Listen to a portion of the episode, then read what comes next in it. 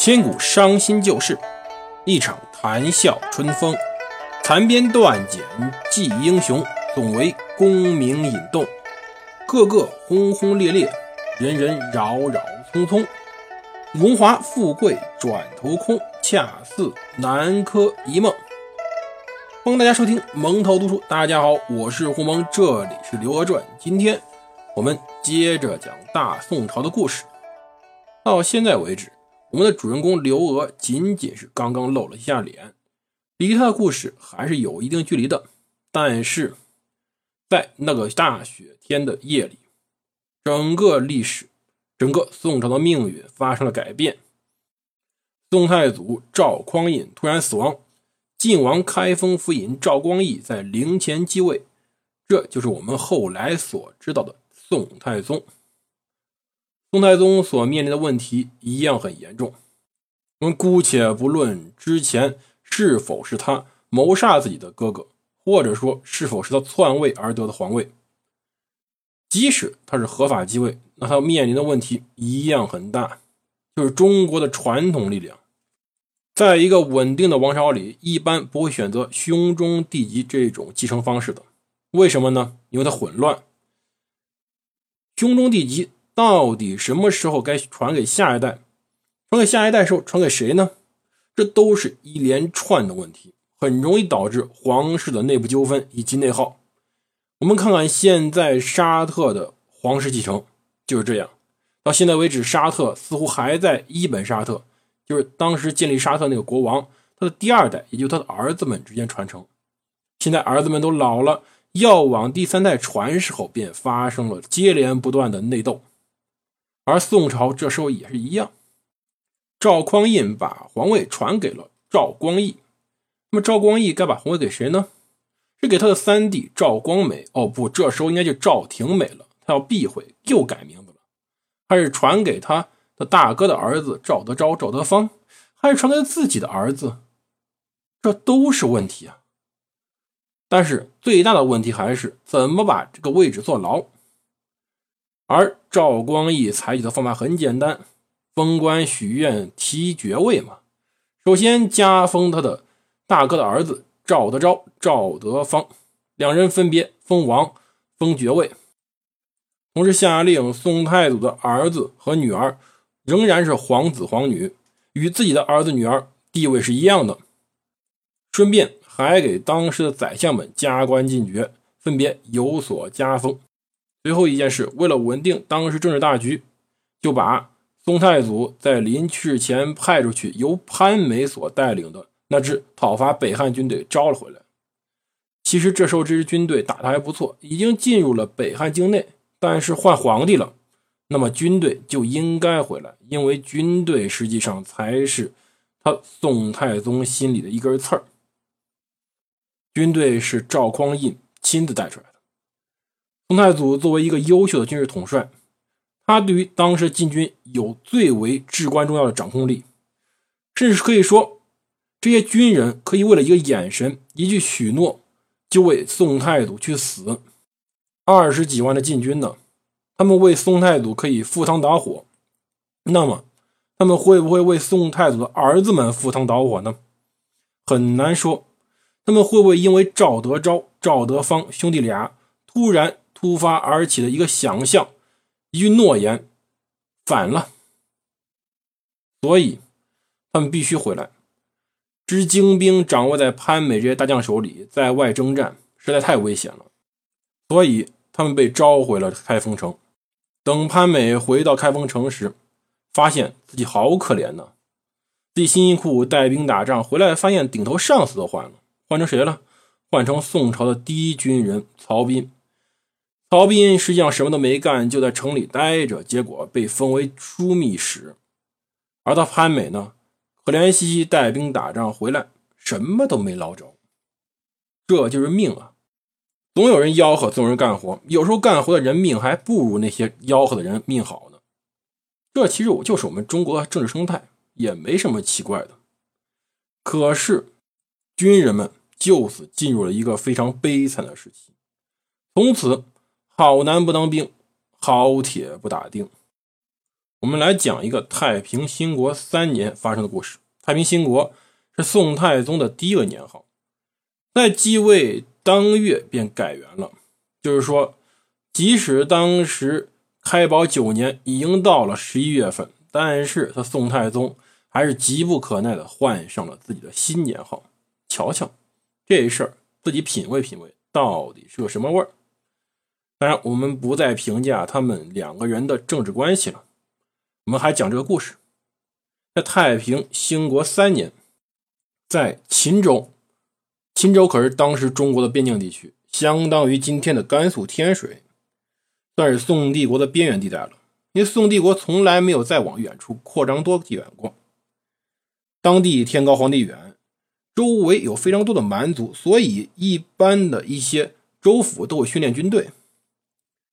当时正有迁为内地的戎人经常作乱，所以宋朝在秦州境内清水县屯兵，就是训练军队，边操练边带敌，而且军队人数很多。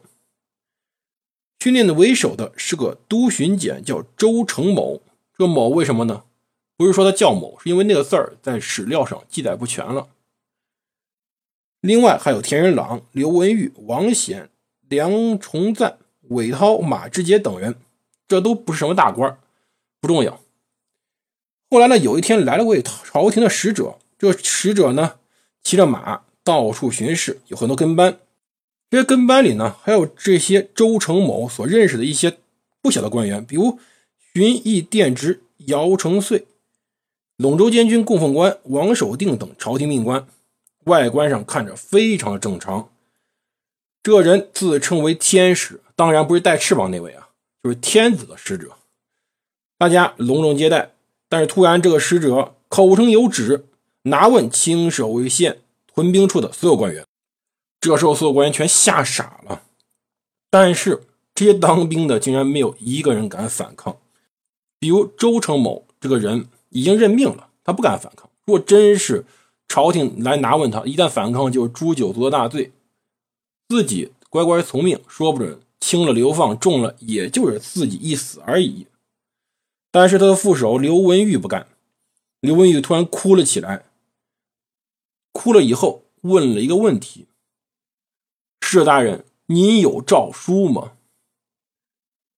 忽然，这个天使非常愤怒，说：“我奉的是密旨，就因为你们临阵逗留，剿匪不利，皇帝才下令把你们全部斩首。”你们有什么资格看诏书？你们不知道丰州城知州李贺是怎么死的呢？这李贺又是谁呢？要知道，两年前赵光义刚刚继位的时候，曾经派出非常多自己的亲信到各地去巡查访查官吏民情。到岭南，也就今天广东那一带，亲信报告，丰州的知州李贺非常的黑。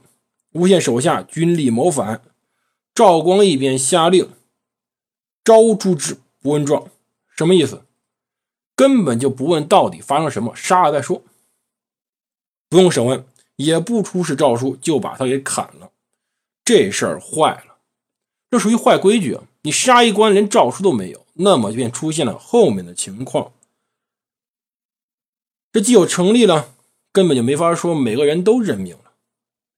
要知道，这使者只要一个不高兴，说不就跟着之前李贺的前例把这些人给砍了，连反抗都不敢反抗。但是，这位刘文玉突然想起来一个事儿，就这位使者曾经自称为上南府时亲历，就是皇帝赵光义在开封府时候的亲信，非常荣耀的身份。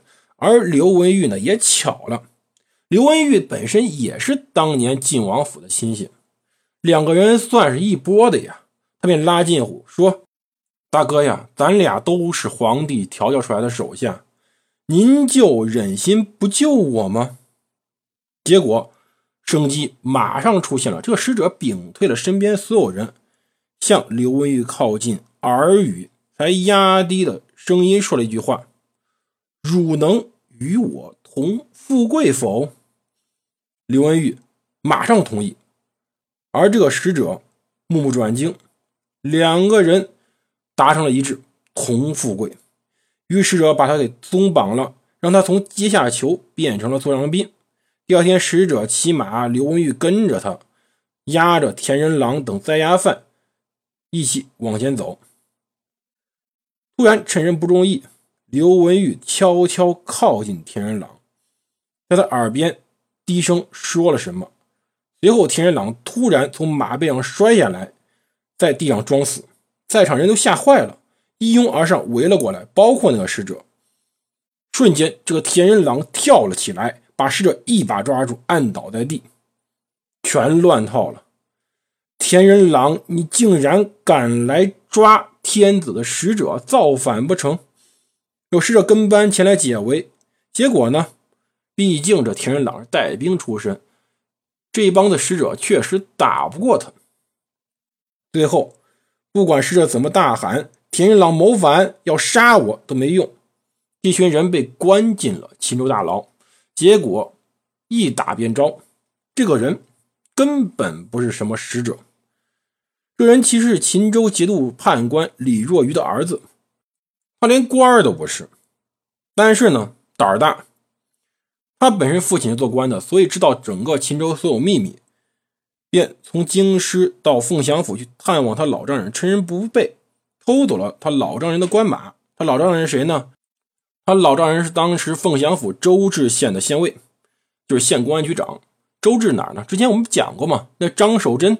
就是周至出来的，他偷了官马，然后在一天夜里进了官方客栈，就是驿站，用老丈人官马骗取了驿站管事信任，说自己是奉命巡边的使者，然后用使者身份选了个驿站兵卒做跟班，同时呢，再拿着驿站兵卒去骗姚承绥、王守定等人，再拿着姚承绥、王守定去骗秦州清水县这群人接管军队。这是想造反呐！如果不是有刘文玉这个晋王府救人，就根本没人能识破当时发生了什么。到底发生什么，谁也不知道啊！一封诏书都没有，就有人敢假冒使者去杀当时当兵的。这些当兵的连反抗都不敢。想想，军人什么地位？当然，这只是些小角色，那大角色怎么办呢？赵光义命令各地节度使以及各地掌兵的人，把自己儿子以及亲属名字报上来，全部拉到开封里面充实禁军去了，送到殿前司去。美名曰放到基层锻炼，实际上大家都知道什么意思，就是人质嘛。赵光义对于当时的军队是极其担心的，毕竟这些军队是当时自己大哥赵匡胤带出来的，自己这个文人。管不管得住呢？所以才有了前面一出出的闹剧，根本目的便在于控制军队。而更令那些军队伤心的是，他们的老大，他们大宋的第一军人曹彬。曹彬无论在什么时候，无论在哪条街上，只要迎面见了他同级甚至比他级别低的那些士大夫，一定会引车避之。什么意思？我承认，我们武人的地位不如你们文人，我们只是武夫而已。